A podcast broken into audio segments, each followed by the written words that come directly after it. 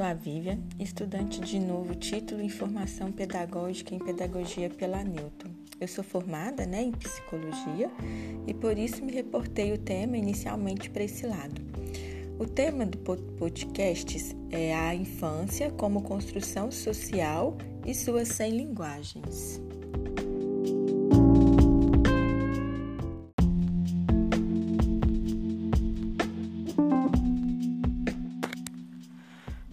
É ser criança? Como elas pensam, sentem, vivem?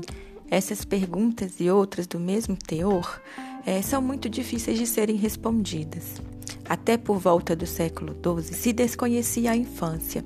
As crianças eram vistas como miniaturas do adulto, sem as características e peculiaridades infantis. Caracterizava-se a infância como um vir a ser, e essa concepção perdurou ao longo dos séculos. Segundo Clarice Cole, em A Antropologia da Infância, de 2005, a década de 60 foi um marco, pois foi quando começou a se perceber na criança um sujeito social.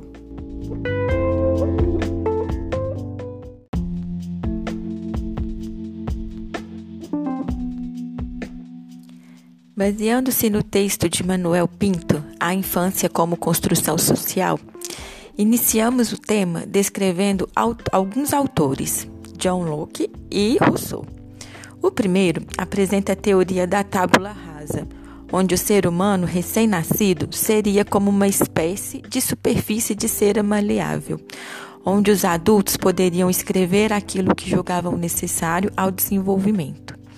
Luke assemelha, a infância como uma folha em branco, onde os responsáveis pela escrita seriam os pais e os mestres de escola. Já na visão de Rousseau, a criança é um ser que nasce bom e puro. Para ele, a infância, a primeira educação, né, deve ser puramente negativa e natural sustenta que o adulto deve proporcionar uma orientação que seja mais reduzida possível, sem nunca pretender ensinar às crianças respostas corretas, mas ajudá-la antes a aprender e resolver seus próprios problemas. Em ambos os autores, né, se detecta a intervenção dos adultos no processo de formação das crianças. Indo para a psicologia, né, Freud discorda de Luke colocando que a criança está longe de ser considerada uma tábula rasa.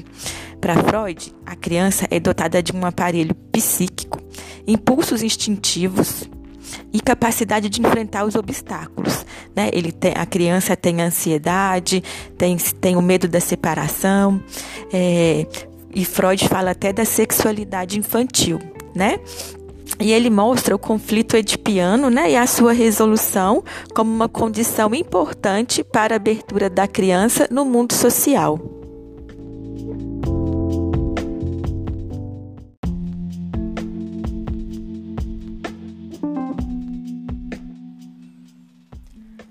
É, George Herbert, um filósofo americano, procurou estudar né, os processos pelos quais se desenvolve uma criança o jogo infantil, entendido no sentido de representação de papéis, brincar ou faz de contas.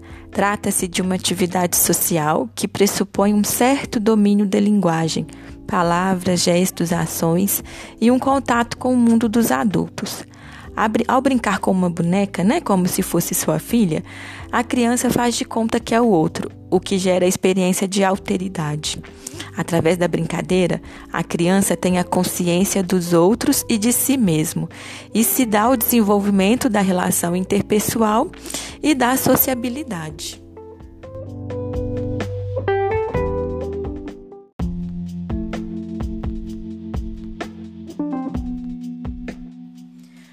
Várias concepções sobre a infância vão se formando ao longo dos séculos. Com, né, em 2005, alerta que devemos entender a criança e a seu mundo a partir do seu próprio ponto de vista. E temos que considerar a que a infância muda com o tempo e com os diferentes contextos sociais, econômicos, geográficos e até mesmo com as peculiaridades individuais. Assim, as crianças de hoje não são iguais às do século passado e nem serão idênticas às que virão nos próximos séculos. Com isso, podemos dizer que há muitas crianças e muitas infâncias cada uma construída por nossos entendimentos da infância e do que as crianças são e devem ser.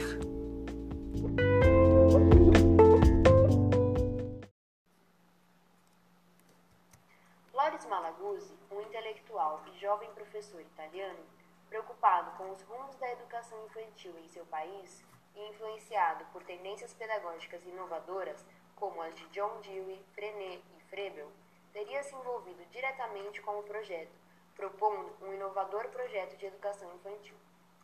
Da evolução deste processo, a experiência Reggio Emília foi se solidificando, até encontrar-se nos moldes atuais. Assim, com a notável contribuição deste espírito de época, visionada por Loris Malaguzzi, Reggio Emília tornou-se uma das experiências mais bem-sucedidas na área educacional. A abordagem de Reggio Emília, utilizada somente na educação infantil, incentiva o desenvolvimento intelectual da criança por meio de um foco sistemático sobre a representação simbólica. Ela é encorajada a explorar seu ambiente, que é rico em possibilidades, e a expressar-se através de todas as suas linguagens: desenho, pintura, palavras, movimento, montagens, dramatizações, colagens, escultura, música o que a conduz a surpreendentes níveis de habilidades simbólicas e de criatividade. No ponto central dessa abordagem está a crença de que as crianças são cheias de curiosidade e criatividade. Em suas mentes não existem espaços vazios esperando serem preenchidos por fatos, imagens ou datas. Por isso, o currículo nas escolas é flexível e emerge das ideias, pensamentos e observações das crianças. Seu objetivo principal é cultivar uma paixão permanente pela aprendizagem e pela exploração. Essa inovadora iniciativa possui pilares fundamentais que gostaríamos de citar. O primeiro deles é a construção do ambiente educativo.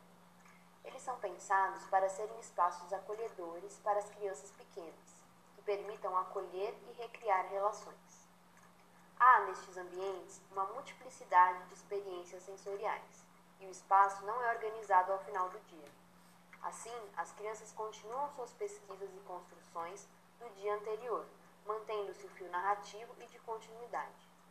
Responsabilidade dividida, intimidade, informalidade e participação, características que tornam adequado o ambiente para a pequena infância. Um dos diferenciais do currículo é o trabalho com projetos. Eles se baseiam em temas que abordam a vivência cotidiana das crianças e aquilo que lhes desperta a atenção. Este exercício de debruçar-se sobre ambientes familiares, temas de interesse e proximidade permitem que as crianças sejam encorajadas a tomar decisões e fazer escolhas, em cooperação com os colegas, aumentando a confiança em seus poderes e capacidades. As crianças podem comunicar suas ideias, seus sentimentos, seu entendimento, sua imaginação e suas observações por meio de representação visual. Outro elemento que coloca essas instituições em posição de destaque é a relação com os pais e a comunidade. As ideias e habilidades que as famílias trazem à escola, e ainda mais importante, o intercâmbio de ideias entre pais e professores, favorecem o desenvolvimento de um novo modo de educar e ajudam os professores a ver a participação das famílias não como uma ameaça, mas como um elemento intrínseco de companheirismo e como a integração de diferentes conhecimentos. Em Reggio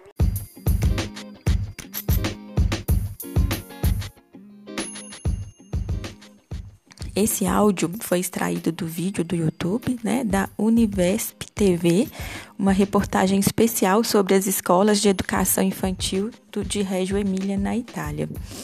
E esse modelo pedagógico deu tão certo que acabou sendo municipalizado e hoje engloba 40% das escolas da cidade.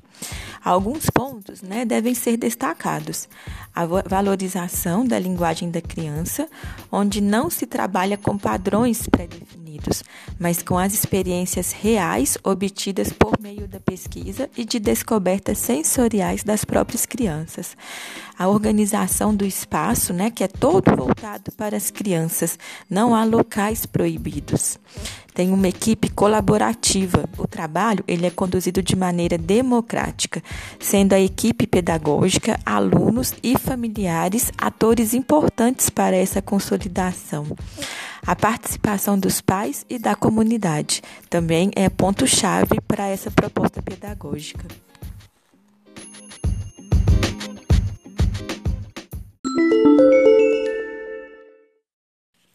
Assim, podemos concluir que as crianças possuem múltiplas formas de se comunicar.